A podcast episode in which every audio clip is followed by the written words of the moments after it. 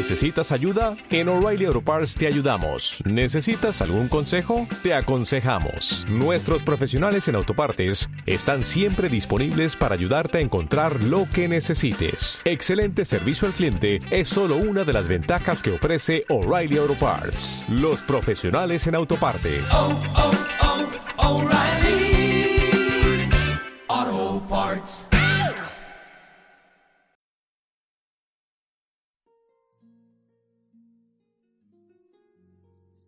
Hay un poder sanador dentro de todos y de todas.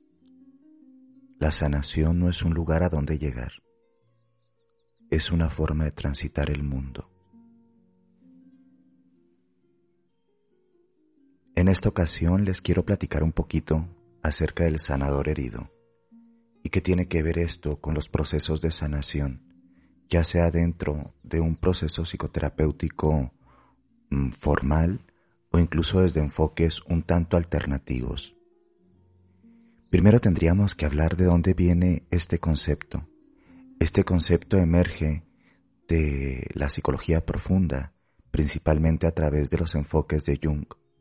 Aquí vamos a encontrar un arquetipo que se nos presenta más o menos, eh, o más bien todo el tiempo, en los procesos de sanación en la psicoterapia, en la terapia, en los procesos analíticos.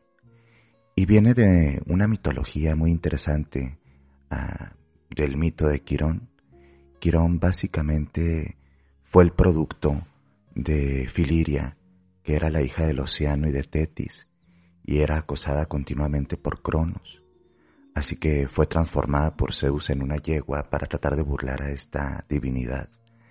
Pero Cronos entiende el engaño y a través de este engaño él también se transforma en un corcel y finalmente abusa de ella, la preña y de ahí sale Quirón. Su madre no lo aceptó porque era algo monstruoso eh, y lo abandona en una cueva. Y en esa cueva es criado y educado por Apolo y Atenea. A través de estas divinidades Quirón en lugar de transformarse en un eh, centauro eh, rabioso, violento, como se supone la naturaleza de estos seres míticos, se transforma en un ser de mucha prudencia y sabiduría y en sus manos eh, está el don de la sanación, el don de la curación. Sin embargo, por algunos tejemanejes del destino, Quirón queda profundamente lastimado y como es un ser eh, que está entre los dioses, pues no muere, ¿sí? Eh, o, tiene un ciclo de vida totalmente diferente a, los seres humanos. Y aunque él conoce todas las ciencias medicinales y todas las místicas de la curación, eh, Quirón queda herido y no se puede curar. La paradoja de este mito es que Quirón puede entregar la curación a mortales e inmortales, y él mismo no puede remediar su dolor. Qué interesante, ¿no? De pronto Quirón no es tan lejano y más bien todavía anda caminando a través de las mentes y de los cuerpos de muchas de muchos seres. Mm, el terapeuta, el sanador, la persona que facilita procesos de integración o curación transita eh, dentro y fuera de sí mismo, consciente o inconscientemente, el camino de Quirón. Y es que es bien cierto que todos estamos un poco rotos, todos estamos en procesos de llegar a ser nosotros mismos, de integrarnos realmente a lo que somos y comprender que esta ruptura es parte del proceso humano y que el dolor es parte también del proceso del sanador porque ahí andamos con ideas un poco romantizadas acerca de que el terapeuta o el sanador es una persona que al poseer todos los conocimientos eh, está lejano o incluso es ajeno de los procesos de desintegración, enfermedad, eh, patología, desestructuración. Pero la realidad es que todos estamos un poquito rotos y todos a través del nuestras heridas y en nuestros caminos de dolor, estamos haciendo procesos para poder transformarnos en lo que realmente somos, hacia el proceso de individuación. Porque, como diría Rumi, cada herida es una puerta por donde entra la luz, pero aguas aquí. No es un automático, ni es un definitivo. Es un proceso de elaboración del propio dolor, concientizándolo, ¿sí? Encuadrándolo, analizándolo, trabajándolo y muchas veces trascendiéndolo. Es decir, el dolor en sí mismo no nos dignifica o no nos pone en una palestra. El dolor ha de ser trabajado como un proceso alquímico que empieza desde la putrefacción hasta la creación de la piedra filosofal, hacia la gran obra. Es como ese estadio en donde aprendemos a través de los procesos de desintegración, putrefacción, dolor, eh, enfermedad, eh, poder encontrar sentidos profundos y acceder a la sabiduría. Porque la sabiduría sí es el producto de los dolores o experiencias difíciles de la vida, pero vamos a decir alquimizadas por el proceso de la, por el proceso de la concientización, porque el dolor junto con la conciencia se puede transformar en sabiduría y el dolor desde la inconsciencia simplemente es sufrimiento. Cuando los terapeutas o los sanadores encontramos eh, que estamos transitando esta elección de hacer esto en el mundo, tendríamos que preguntarnos cuáles fueron las motivaciones, de dónde vienen estas motivaciones. No es que uno se levanta un día y dice, ay, quiero hacerle bien al mundo y hacer esta, esta actividad, ¿sí? o esta profesión, o estudiar tal enfoque, o prepararme en tal o cual cosa.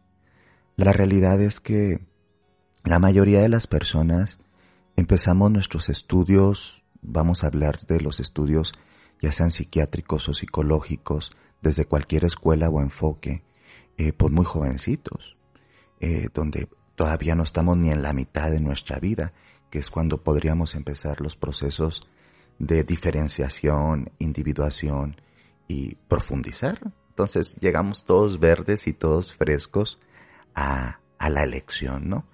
Pero hay una fuerza inconsciente que nos está empujando eh, a, a un llamado.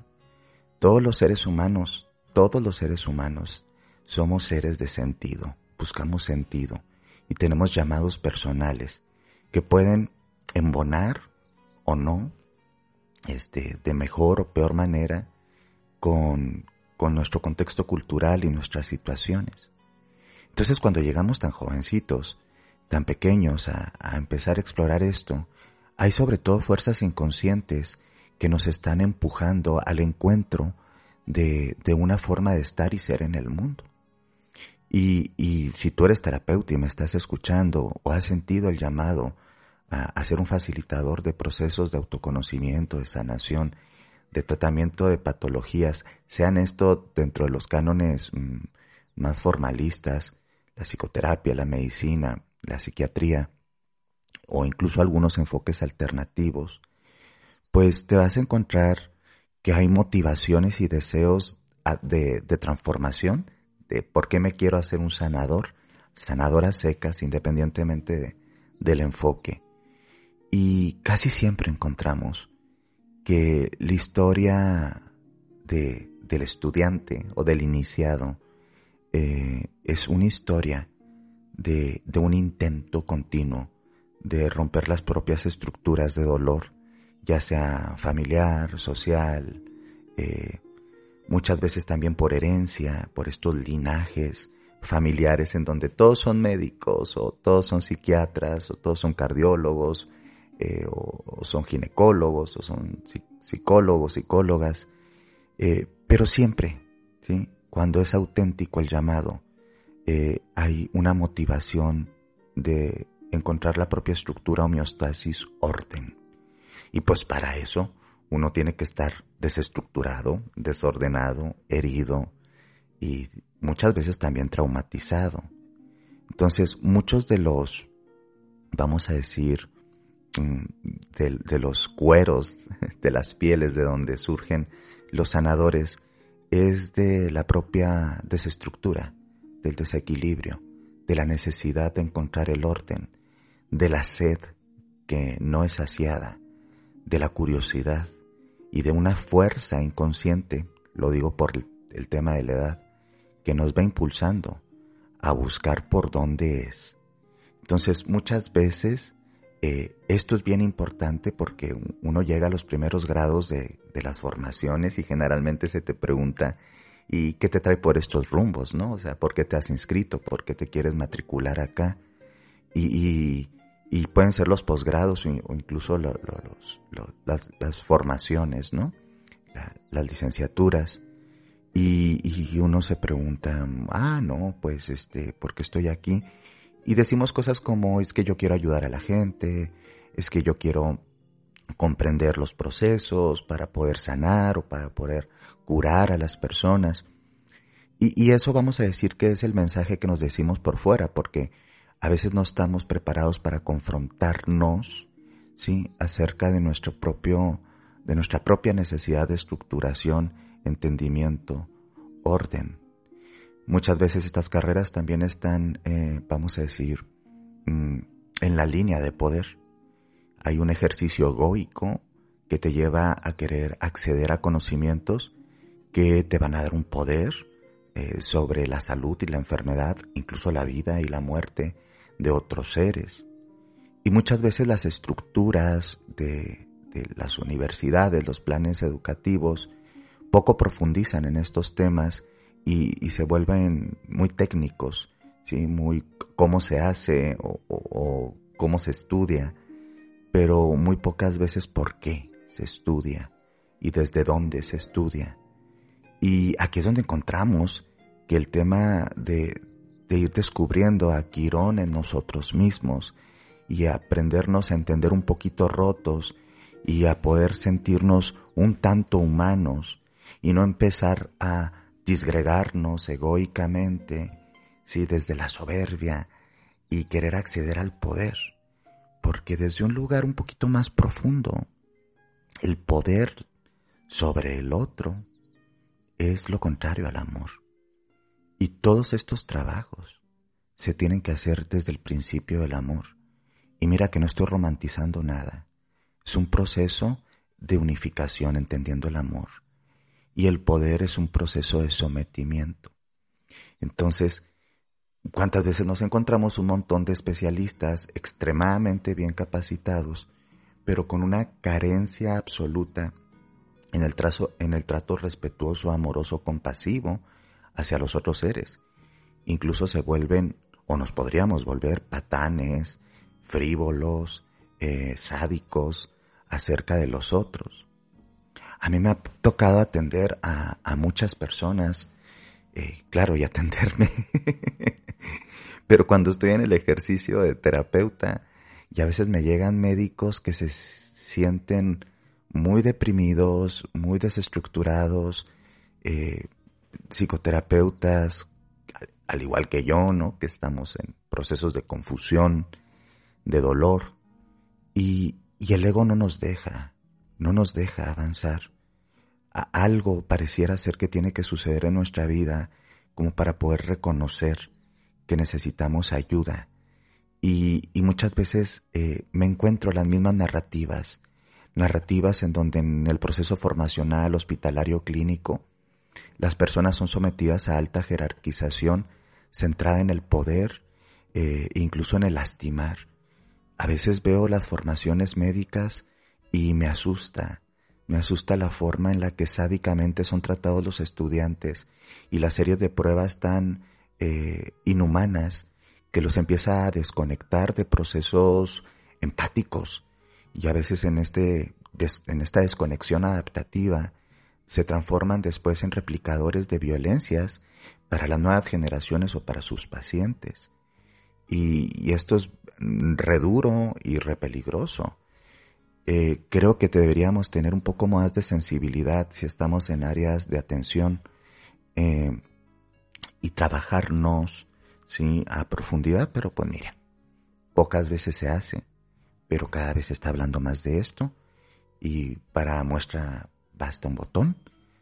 Tenemos que ver la salud mental, sí, de los, de los y las trabajadoras del sector salud y, y qué está pasando y claro también su salud física, cómo uno empieza todos estos procesos de descuido y de patologización, sí, a partir de descuidos de la mente, de las emociones, del cuerpo, de los vínculos. Entonces, los deseos del sanador son bien importantes. Tendríamos que preguntarnos si mis deseos como sanador vienen de una emergencia de poder o si están siendo enraizados en, en un filtro ¿sí? de la conciencia que me permite entender mi propio dolor y en, a través de esa empatía poder eh, construir un mundo con más salud, con más eh, sanación, ¿sí? Porque Quirón, ¿sí? Dentro de nosotros, pues nos viene a recordar que nosotros también estamos un poco heridos y que a partir de esa experiencia de ruptura y de dolor podemos hacer mejor nuestro trabajo, pero claro, trabajándolo dentro de nosotros. Entonces, lo que pasa es que, claro que estos son bosquejos, es un tema reprofundo, eh, que a partir de estos deseos, eh, al hacerlos cada vez más conscientes y al poder analizarlos y filtrarlos, ¿sí? a través de un proceso de trabajo personal que mayoritariamente debería ser asistado, asistido por, por un colega, ¿sí? porque pues a veces uno en sus autoanálisis pues está, está muy bien, pero la realidad es que en el trabajo continuo no son suficientes porque no tenemos como una supervisión y, y nos enredamos en nuestros propios procesos de evasión, de intelectualización, y tenemos murallas de defensas y defensas neuróticas para decir que estamos muy bien cuando no lo estamos. Entonces, algo típico que sucede con el sanador herido cuando arquetípicamente no lo tenemos bien integrado, concientizado y quiero decir un poquito trabajado, pues es que emerge la sombra del sanador. ¿Qué es esto de la sombra del sanador, no? Pues que no se supone que un sanador viene a hacer cosas chéveres, ¿no? Pues sí, existen aspectos sombríos, sí, en, el ejercicio de, de, del trabajo de curación y a veces esta sombra, vamos a decir, nos posee porque no hemos trabajado a profundidad, a veces ni siquiera por la superficie, porque nadie nos enseñó, no, andamos acá, decimos en México como burro sin mecate, a ver dónde caemos y a ver dónde le atinamos y a ver a través de ensayo de error y a través de un montón de colapsos, ¿no? Y es como cuando nos echan al ruedo, ¿sí? Después de, de que egresamos y cumplimos las prácticas o la especialización clínica o lo que fuese. Y estás aquí, tú, enfrente de una persona que abre su confianza, su corazón, su historia de vida, a veces también su cuerpo, ¿sí? su cuerpo físico. Y uno dice, pues, qué barbaridad, ¿y yo qué voy a hacer, no? Si a veces andamos peor que los otros. y es bien fuerte. Pues muchas veces lo que pasa es que nuestros mecanismos de defensa y la poca, la poca instrucción, análisis, autotrabajo, trabajo clínico con un profesional, eh, pues no está ahí. Entonces se activa la sombra del sanador. Entendida esta como un proceso posesional, enfatizo, es un término analítico y es un término metafórico no estamos hablando necesariamente de, de, la posesión como un, concepto teológico religioso, eh, que también son modelos para explicar muchas cosas, no, no los invalido, pero aquí estamos desde otro lugar. Eh, pues resulta y resalta que hay como dos manifestaciones, hay, hay, varias manifestaciones, pero vamos a encontrar como, como las más típicas a través de la sombra del, del sanador herido. Y la primera es el charlatán. ¿Sí? El charlatán no es que se dé cuenta que él es charlatán o que somos un charlatán, ¿sí? eh, significa básicamente que estamos en un estado de posesión por nuestra propia inconsciencia y cómo la sombra emerge y toma cierto poderío sobre nuestras respuestas. Eh, y creemos que somos los sábelo todo, ¿sí? Y que podemos hacer cualquier cosa y que no tenemos límites y entonces no hay principio de humildad, no hay un, ningún principio como, como rector, ¿sí? Y a veces eh, vamos a decir que el charlatán se puede hacer profundamente peligroso y ahorita está muy de moda, vamos a decirlo, a través de todos estos vendehumos que a nivel terapéutico te curan en dos días, un fin de semana, un workshop para sanar todos tus procesos con el dinero, con la familia, con la sexualidad. De pronto la gente cree que puede acceder a estos procesos y pululan los charlatanes, que muchas veces no se dan cuenta que son charlatanes porque se aseguran en su proceso, mm, vamos a decir, de inconsciencia, que ellos realmente están haciendo algo, o estamos haciendo algo, ¿no? Entonces, en, en, el, en esta sombra del charlatán, eh, perdón, del sanador, que es el charlatán, sí, eh, se pueden hacer un montón de cosas bárbaras, peligrosísimas, eh, de corte a veces sectario, de, de como un gurú que no necesariamente es religioso, pero puede ser como, como estos coach que, que, salvan vidas y que después terminan abusando de sus pacientes y lo que, hacen cosas horribles y aún así la gente le sigue creyendo. Y generalmente los encontramos porque tienen vidas perfectas, son, eh, vamos a decir, muy carismáticos, son perfectos, siempre están bien, son triunfadores, pareciera ser que todo es perfecto en su vida. Y evidentemente ahí hay un charlatán, porque todo lo que brilla tanto está lejano, lejano de la humanidad, la autoconciencia del trabajo. Y en ese proceso mucha gente se engancha y ellos también. Aquí puede haber desde líderes de culto, aquí puede haber desde líderes religiosos carismáticos, puede haber estos eh, salvadores, vendedores de humo, de que te resuelven la vida en un 2x3, en un curso carísimo, en alguna playa lujosa, durante cinco, cinco días de trabajo profundo y entonces ya, ya eres uno más de su club de gente sanada, ¿no? Eh, el charlatán, enfatizo, no, no se da cuenta muchas veces que está siendo charlatán, realmente cree. Una progresión del charlatán y un aspecto sombrío que pueden ir juntos, ¿eh? no van separados, pero que, que es bueno como, como definirlos, es el pequeño Dios o el diosecito, ¿sí? es como un complejo mesiánico en donde yo soy tan bueno, tan bueno, tan bueno. Hablo desde la bondad, sí, y desde las capacidades. Que, que yo he sido, yo estoy aquí con un don en mayúscula para poder curar y sanar a las personas, ya sea porque tengo grandes conocimientos académicos, clínicos, médicos, y soy una eminencia, y entonces realmente se pierde tanto el piso en ese proceso que, que empieza a aparecer un tipo de superioridad patológica, un tipo de perfección insana y una como asimetría, ¿sí? Eh, muy destructiva. Y, y son así este, estas vacas sagradas, ¿no? Que nos las encontramos en todos los rubros, en todas las escuelas, en todas las clínicas, este, y, pues uno se debería preguntar, bueno, eh, es esta gente que hasta no necesita canalizar a sus pacientes con alguien más porque pues ellos son todólogos, ¿no? Entonces estas, estas personas que no, yo atiendo depresión, ansiedad, problemas vinculares, familiares, sistémicos, organizacionales. Y dice, bueno, pues a qué horas, ¿no? O sea, porque a veces uno, a, a, decimos aquí como a, grito de asombrerazo, aprende y, y, se forman algunas cosillas, ¿no? Entonces de pronto estos todopoderosos, este, no se dan cuenta. Y es su sombra. Hay gente que se da cuenta, ¿no? Hay gente que sí se da cuenta, pero estamos hablando sobre todo de los procesos de posesión sombría dentro del arquetipo de el sanador herido y cómo el charlatán y el pequeño Dios o el Mesías, el mesiánico, este también genera, genera esta, esta fuerza, ¿no?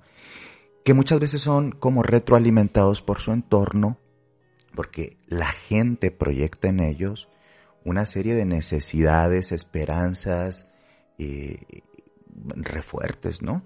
Yo mismo como terapeuta a veces como que yo creo que los colegas que trabajan no es como, ay, usted es mi salvador, o ay, este, usted es como un ángel que bajó del cielo para ayudarme, ay, yo sé que con usted voy a lograr.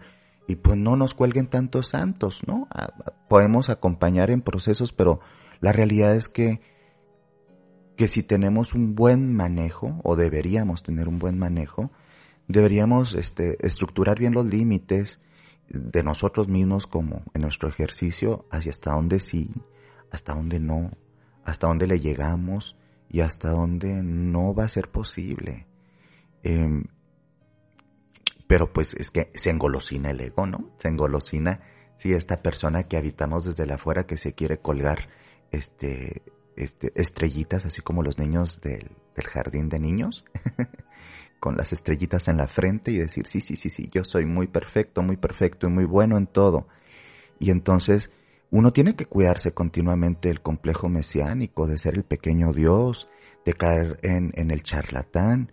Son cuidados de autoobservación, de trabajo, de análisis, eh, de cotejar y, a veces también de ser asesorado y acompañado por otros profesionales. Porque eh, es muy fácil que las personas cuando tienen necesidad eh, profunda de curación en cualquiera de las dimensiones proyecte en nosotros una fuerza, que está escondida también en ellos, pero que al no poder conectarla, eh, se proyecta en otros seres humanos, instituciones, incluso también metodologías o sistemas terapéuticos o, de sanación, ¿no? Porque acuérdense que andamos viviendo en el tiempo donde se nos sigue ofreciendo el gran mercado de la, de la baratija de sanación. Sí, es, es, es barato, no, no hablo de dinero, sino como si no necesitaras trabajo y los cinco, puntos básicos, eh, cinco puntos básicos para sanar tu herida infantil, los diez puntos básicos para dejar de ser un pelotudo, las, y este tipo de cosas. Entonces, desconfía mucho de eso. Los procesos de sanación son un continuo y, son procesos eh, altamente disciplinados y, y no son milagrosos. O sea, para vender milagritos hay otras cosas. Para trabajar la sanación desde un proceso eh, profundo, tanto médico, psicológico, emocional, es importante eh, e, e, el trabajo realista. Y pues parece que cada vez se quiere menos de eso y más de lo otro. Aquí en todo este el tema de la sombra, eh, pues es que el tema es que también se genera mucha dependencia. Entonces, el sanador herido Quirón, si dentro de nosotros debe aprender a no a que los pacientes no sean eternos pacientes, no eternos buscadores, al menos no con nosotros todo el tiempo. Ya ya ya llevo ya llevo terapia 10 años, 12 años con el mismo terapeuta, con el mismo analista, mm, hay que pensar algunas cosas acerca de qué está pasando, ¿no? Eh, trabajemos también el proceso de dependencia.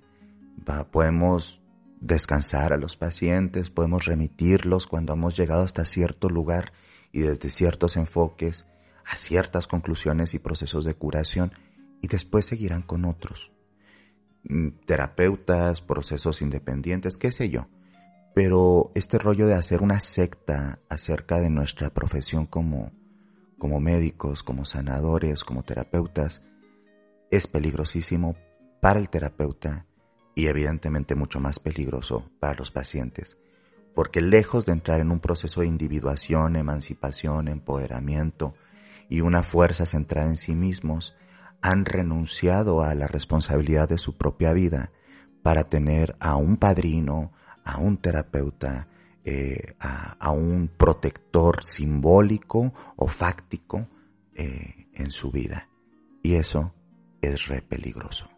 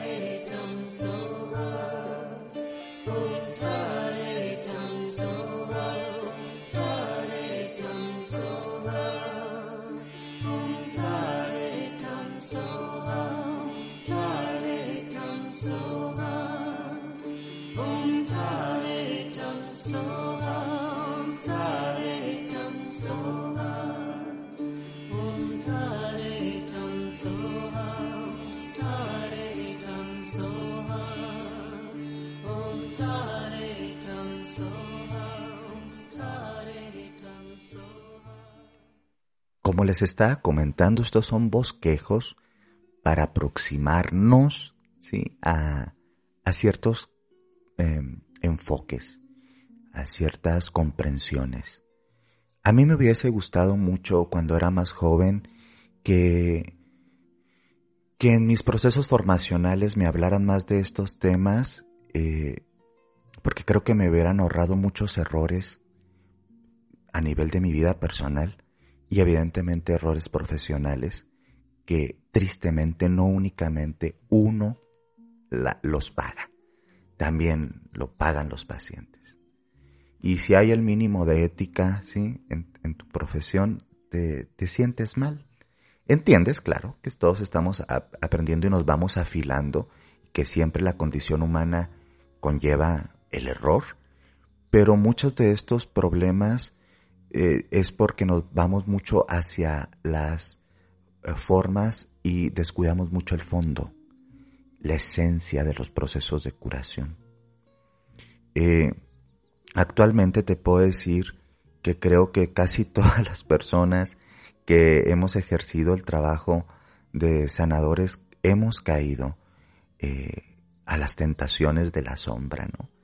Sin darnos cuenta, la mayoría de las veces, terroríficamente, algunos dándose cuenta, manipulándolo y sacando provecho de esto y de la necesidad y la dependencia eh, terapéutica y del ejercicio de poder sobre su alumnado, sus pacientes, sus clientes, como, como les llamen.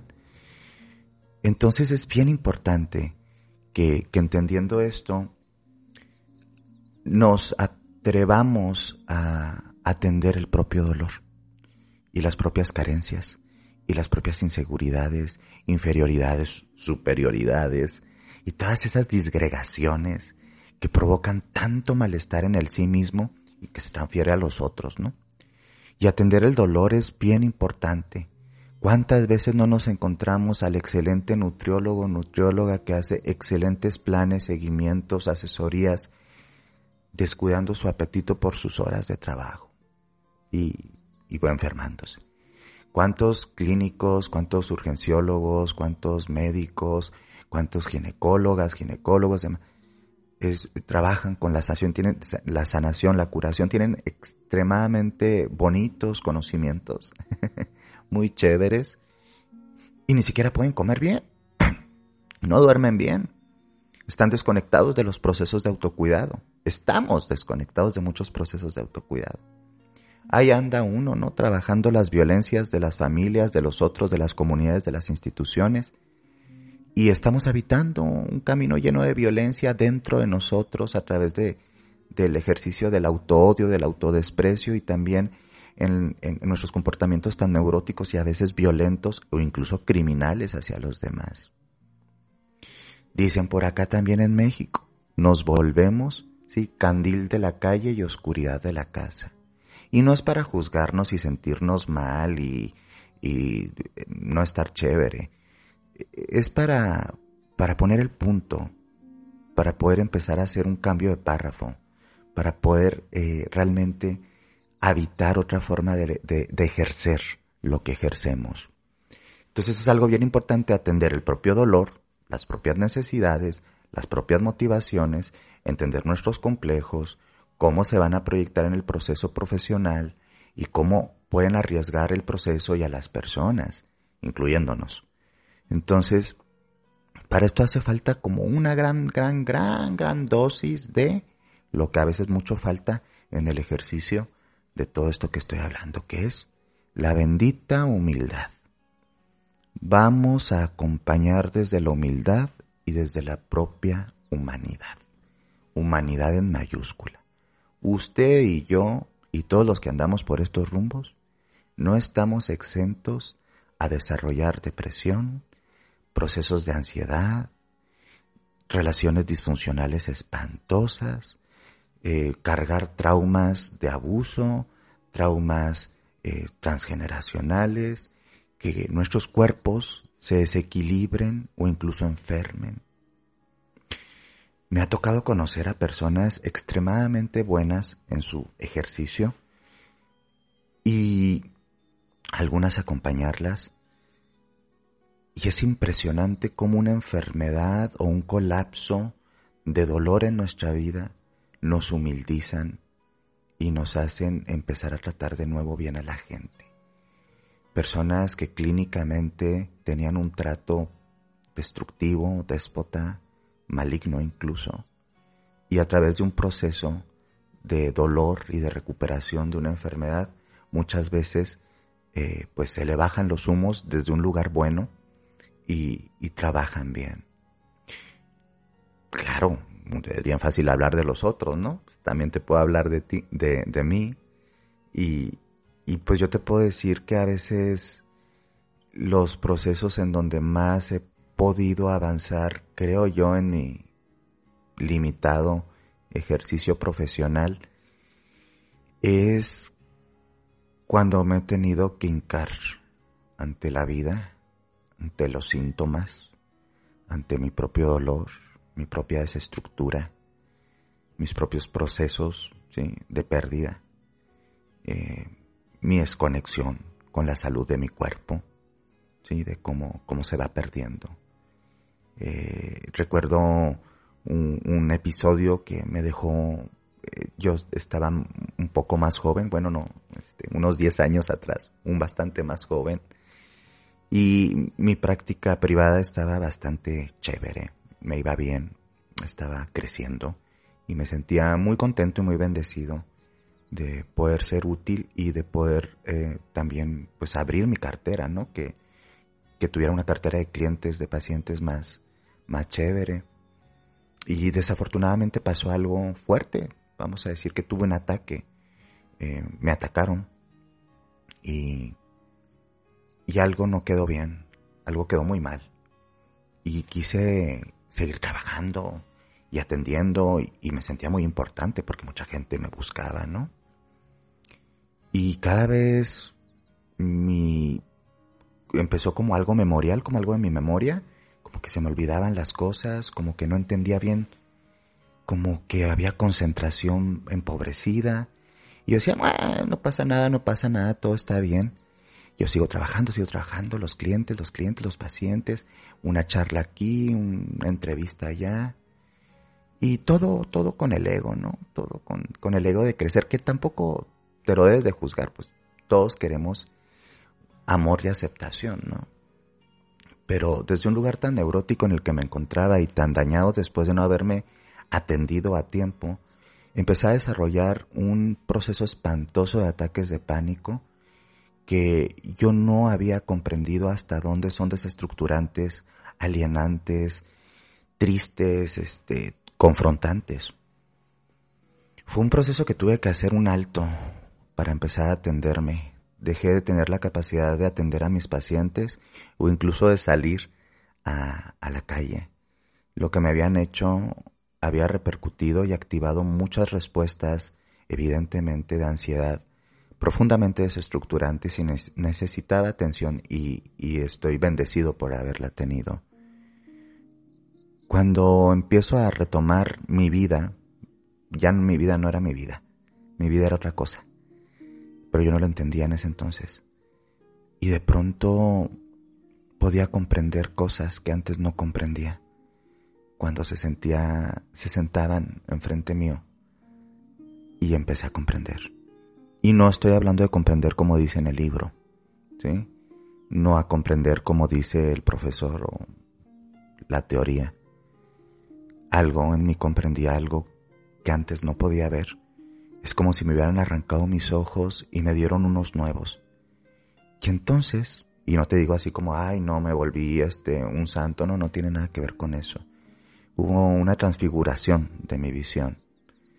Y he tratado, a veces muy precariamente, de que los procesos altamente traumáticos, desgastantes, confrontantes en mi vida, sean buenas excusas, evidentemente, atendiéndome, para, para transfigurar, transfigurar mi visión mm, desde la entraña, eh, con una empatía lúcida desde una vulnerabilidad lúcida que me permite conectar y nos debería permitir conectar con el dolor del otro, porque yo también estoy roto y vulnerable, y porque el otro así viene conmigo. Y de nada le sirve que yo escuche como, jaja, mmm, qué interesante. No, eso no sirve. Yo le pido mucho a mi Quirón dentro que me permita comprender realmente desde ese otro lugar que está más allá de las hojas, de los libros, de los artículos, que son bien importantes y debemos de, de siempre estar actualizándonos. Y me gusta ver que muchos terapeutas, incluso sanadores y terapeutas que admiro profundamente, son seres rotos, seres extraños, seres alienados, a veces ajenos, pero con un corazón muy abierto que entiende que la humanidad son un montón de historias complicadas, difíciles, que necesitan ser escuchadas, redimidas, dignificadas y sanadas. Entonces, transitar desde la vulnerabilidad, acompañar desde la humildad, desde esta propia humanidad que cargamos y siempre vamos a cargar, es también retornar a esta vulnerabilidad, vulnerabilidad lúcida, eh, sin vergüenza, que es bien duro yo sé que es muy duro y sobre todo los que me están escuchando que son terapeutas. Yo sé que es muy duro. Yo lo sé. Porque soy una persona profundamente eh, consciente de, bueno, no, no totalmente consciente, pero trato de estar consciente de mis peleas con, con estas partes en mí. Y no sirve. No sirve pelearse. Hay que conciliarse y aprender a danzar con la sombra y, sé que es bien difícil porque tenemos egos, porque hay muchas expectativas en nosotros, porque hay muchos planteamientos en las instituciones, en las universidades, en los posgrados y muchas exigencias totalmente irreales acerca de lo que debemos de ser.